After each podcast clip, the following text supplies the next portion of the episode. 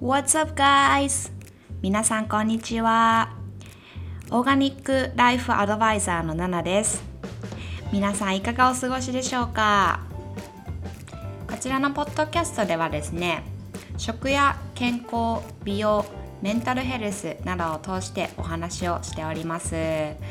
今回はポッドキャスト第2弾ということでですねはい。何の話をしようかなといろいろ考えてたんですけども。あの私インスタグラムやっておりまして目に見えないあの添加物っていうものがですね私たちのあの口に入れてる食品の中にですねたくさん入っておりましてまあそれについてちょこっとお話をしたんですけども結構皆さん「え知らなかったそんなのいっぱい今確認してみたらいっぱい入ってる」なんていうお声をはいたくさんあの聞きましてですねうんなんともこうそういう悲しい現実があるんだなとか思いながらもはいそこはこう発信し続けていかなきゃいけない。けないんだなと思いまして、はい、今回はですねそんな添加物についてお話をしていきたいと思います。はい、で今回お話しするその添加物というものなんですけども皆さん MSG って聞いたことありますか？結構あの日本ではですねあまり馴染みのないあのワードだと思うんですけどもこれはですね日本をはじめとするアジアンフードと言われるものにはですねたくさん入ってましてで必要不可欠とも言えるようなそのうまみ成分うまみ調味料としてですねたくさんいろんなところに入っているんですけどもはい。こちらですね実はなんと私が住んでいるカリフォルニアでは禁止されているんですね。法律で禁止されているんです。でなんでこの MSG うまみ調味料と言われるものがですね、えー、別名グルタミンナトリウムなんて言われているんですけどもなんでこれがこうあのこちらのカリフォルニアでは法律で禁止されているかというとですね私もこれちょっと調べてみたんですけども、えー、歴史を遡るとですね1960年代に、えー、中華料理ですねを食べたあのアメリカ人たちがですねその食後にですね、えー、炎症を覚え例えば眠気だったりあの体のしびれあとは頭痛などをですねはい訴えたというところからあの特にその中華料理と言われているものはその MSG っていうのを大量に使うので食べ続けるとなるとですねあのその体にとても良くない私たちの体にとても良くないということでですねはい。まあこれはちょっと本当かわからないんですけどもその症状としてあの CRS チャイニーズレストランシンドロームっていうなんか名前が 付けられたようです。まあ私はこれちょっと知らなかったので本当かよくわからないんですけども。はい。でですね、結構そのアメリカではまだその MSG というものに対してすごく偏見があるんですね。で、あの結構 MSG が入ったものを例えばあの輸入したものをこう売るあとは商品としてこう出すレストランに出すっていうことはあの、まあ、法律で禁止されているんですけども一応その警告を出せばいいよっていう、まあ、ルールがあるんですけども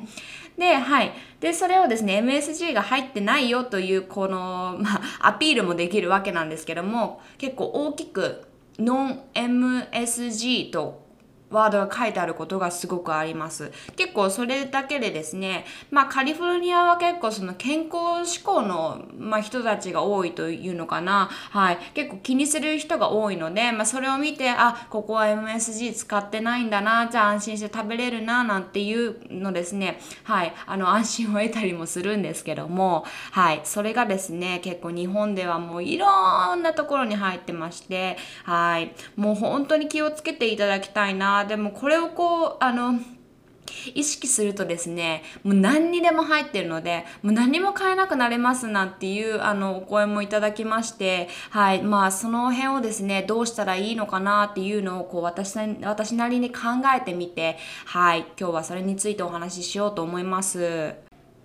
でなんでこんなにも MSG と呼ばれるものがですねあの日本の食材の中にたくさん使われているかというところなんですけどもまずあの名前にもある通りうまみこれを入れるだけでうまみがぐっと増すんですね。要はだしなんて言われているものとかにもですね基本的に入っているんですけどもでこれ実はあの化学調味料なんですけどもでうまみ調味料そしてアミノ酸と表示されていろんなものに入っているんですけどもアミノ酸というワードをこう見てもそこまで違和感を覚えないですよね。はい。まあそういうふうにですね、あの表示がこうかかってまして、その裏の成分表なんかにですね、いっぱいこう書いてあったり、実はこう隠れて入っていたりするんですけども、もうそういうものはですね、基本的にあの気をつけていただきたいなと、はい、思うんですけども、まあ、な、どういうものにこう入っているのかっていうのをちょっと調べてみました。はい。加工食品と言われているものには基本的にこのアミノ酸入っております。例えばコンビニのこうお惣菜だったりとかおにぎりだったりとかはい、あとは調味料全般ですねもうだしと言われているようなものあとはコンソメだったりとか混ぜるだけでできるソースだったりとかお醤油なんかにもですね、入ってます。あとはこう、インスタントのものですね。電子レンジでチンして食べれるなんていうものにはですね、基本的に入っております。あとはその缶詰、お菓子類なんかにもですね、たくさん入っているので、はい。で、私この前ですね、カリフォルニアの日系のスーパーに行ってきたんですけども、こっちではあの先ほど申し上げたんですけども警告を出さないと商品として売り出してはいけないというルールがあるのではい。日本食スーパーに行ってみたところですね、その警告のポスターがいっぱい貼ってありました。もう私はそれにショックを受けてですね、まあ、日本ではその警告ももちろんなしで、普通にこのアミノ酸っていうワードを書かれて売られているわけなんですけども、はい。で、結構そのアミノ酸と聞くとですね、アミノ酸が入ってるから体にいいと、あの、勘違いされる方もいるんじゃないのかなと、はい、思うんですけども、で、このアミノ酸と、あの、アミノ酸など、アミノ酸類表示がされているものはですね全く違うものになります。はい。で本来ピュアなアミノ酸と言われているものはですね私たちの体のあの20%を占めているとも言われておりましてあのとても必要なものなんですよね。まあ、要はタンパク質からできているものなんですけども、はい。まあ、そういうものはお肉だったり、お魚だったり、野菜だったり、はい。いろんなものにこう含まれていますので、こう普段の、あの、普通の生活でですね、割と足りていることが多いです。まあ、足りすぎ、足りていない状況を作り出してしまうことも逆に言ったら良くないんですけども、はい。で、この MSG、化学調味料、アミノ酸、これはまた別のものなんですけどもも、まあ、これを聞いたらいいもののようにこう感じるかもしれないんですけども、この調味料にどれだけのこう化学調味料をですね、使っても、その食品添加物表示の基準ではアミノ酸などとこう一括表示をすることがですねなんと許されてしまうんです。はい。でまあ私たちこう一般人からするとアミノ酸ってこう聞いたらあアミノ酸は私たちの体にとって必要だから健康的なんだとこうイメージをですね抱いてしまいまあそういうふうにこう大量摂取してしまうなんていうことがあります。はい。でこの MSG アミノ酸化学調味料遺伝子組み換えっていうものがですね、行われておりまして、はい、これがですね、もう本当に私たちの体にとって悪影響を及ぼすんですけども、まあこれが胎児への影響だったりとか、いろいろな体の不調だったりとかですね、まあどんどんどんどんこう体の中に蓄積していってしまってでそれがこう病気につながったりアメリカではそれがもう発がん性がありますともう一番最初にこう警告の中にですね書かれていることも多いんですけどもまあそれでもですね取る人っていうのはいるんですよね。で私もですねその健康っていう本物の健康っていうところまでこうあの知識がたどり着くまでですねその MSG あのアミノ酸というあの存在を知らなかったんですけども、はい、私も実はそれを知らずに取っていてで知らずにこう依存をしてしまっていたなと今思えば思うんですけどもはい。その私の経験談を話すとですねまあお家の近くにベトナム料理のレストランがありましてあのフォーとかご存知ですかね？フォーを、ま、出しているようなお店だったんですけどもそこのフォーがですねもうめちゃめちゃ美味しいんですねで結構週に1回とか2週間に1回とかよく行ってたんですけどもまずもうなんかあると、あ、あのフォー食べたいなんてこう思ったりとかしてたんですけども、まあ、それにはこう MSG と言われるものがたくさん実は入ってました。でその MSG をが入ったフォーをですね。あの、まあ、食べてる時はとても幸せなんですけどもやはりそのうまみ成分というものでですねこうあ美味しいってこうすごくこう思うんですけども食べた後にすごくこう全身があのむくんだりとかすごい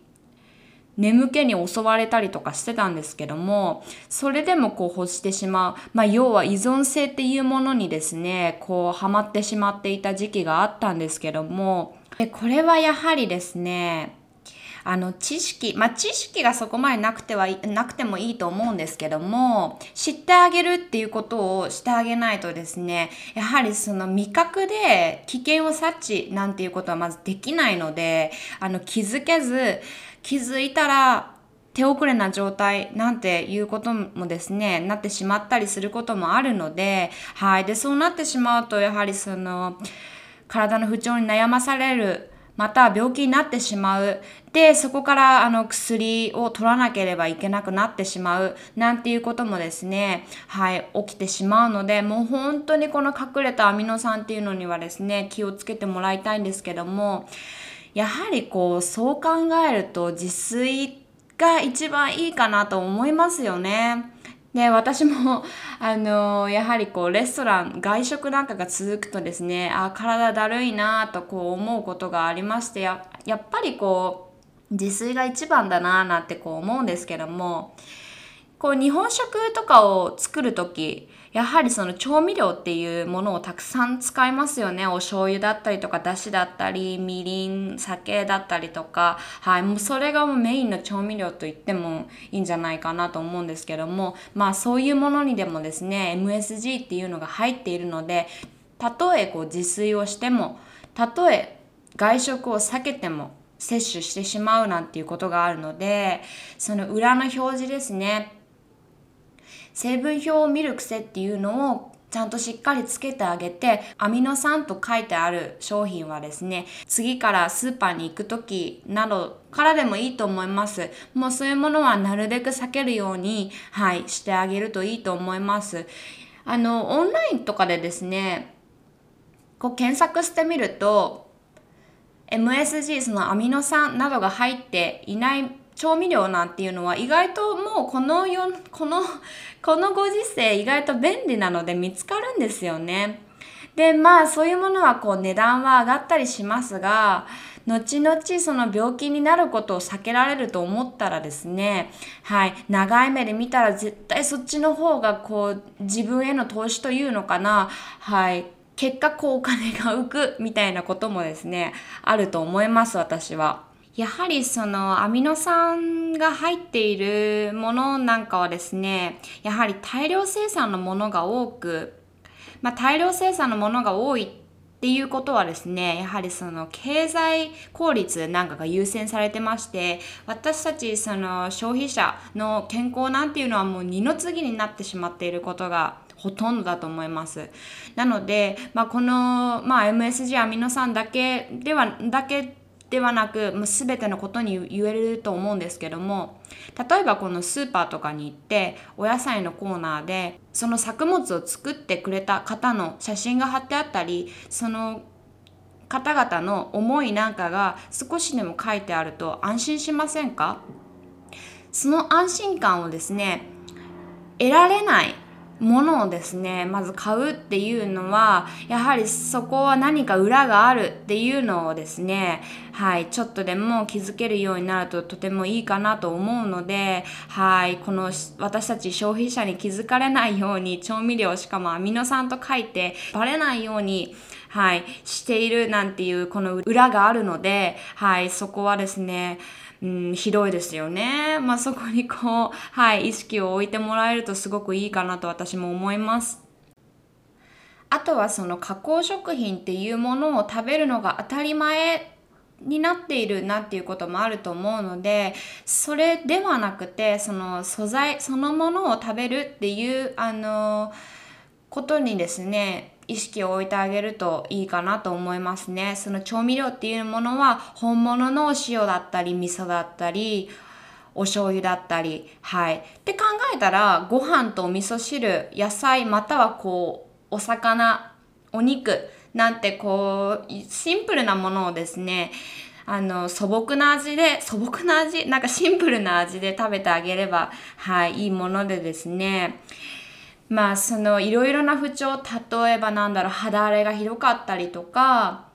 貧血気味な方だったりとかあとは何だろう胃の調子が悪いなっていう方はですね結構その薬を取って治すっていうところにフォーカスを置いてしまいがちだと思うんですけども、まあ、そういうものはですねあの炎症を抑えるだけのものなのでそういう添加物っていうものを取り続ければ取り続けるほどもうずっと治らないものになりますずっと付き合っていかなきゃいけないですね。なので本当に添加物っていうこの MSG アミノ酸っていうものはですね避けていただきたいな、まあ、それを避けるだけで本当に不調っていうものはびっくりするほど、はい、減っていきます。私もそれは自分の体でですねこう経験して見て添加物が入っていないオーガニックでシンプルなものを食べることで安心もそして私たち本来健康であるべきというところにですねつながっていくのかなと思いますね、まあ、昔の人のように病気もせず生きていけるのかなとも思いますね。でまあこの現実を知ってしまうとああ怖い。MSG が入ってるものはもう全部抜こうってもう思ってしまう方とかもいると思うんですけどもやはりこの世の中で生きていく上でではですねその MSG っていうものがもう完全にこう禁止されている国に引っ越さない限りはまた難しいのかなと思いますね。ただ私もあの撮っている時はあります。ただもうその時はもう特別今日は特別という意識で例えば友達とあのご飯に行く時家族でご飯に行く時もうそういう時はその場を楽しむその時間を楽しむ。でそのあの MSG とかが入っていてもですねこれは今日は特別、うん、嗜好品として捉えようという、はい、認識でですねあの食べてあげれば無意識のうちに取りすぎるなんていうことをですね、まあ、そこだけでも避けてあげれば体の負担はだいぶ減ります。はい。第1回のポッドキャストでもお話ししたんですけども、やはりその健康になるためには健康食品を足してあげるっていうよりかは、そういう添加物をですね、あの、なくしてあげる、減らしてあげるっていうところに意識を置いた方が、明らかに効率はいいです。はい。まあそんなことをですね、私もこうひたすら発信しているんですけども、はい。なんかこれを聞いてくださった方が、はい、ちょっと生活見直してみようかな、食生活見直してみようかな、なんてこう思ってくださればですね、私も本当にあの、なんていうんだろうな、やりがいがあると言いますか、はい。で、こういった情報って学校でも、例えばこの社会の中でも教えてくれる環境ってなかなかないんですよね。なので、こう知らなかったことを責めるのではなく、はい、今からでもあの全然あの年齢関係なく変えられますので、体はいつでも変えられるっていうようにですね、あの捉えて、はい、次からスーパーに行く時なんかはちょっと意識できればいいかなと、はい、私も思っております。はい、またすいません、だらだらと話してしまいましたが、このポッドキャスト、はい、毎週続けていきたいと思ってます。で、あの、なんか知りたい、この内容についてお話を聞きたいなんていうリクエストがありましたらですね、どうしどうし私にあのお知らせください。私もそれをメインに、あの、はい、お話をしていこうかななんて思ってますので、はい。で、インスタグラムの方もぜひぜひよろしくお願いいたします。ナナチュラルライフ。ナナチュラルライフ。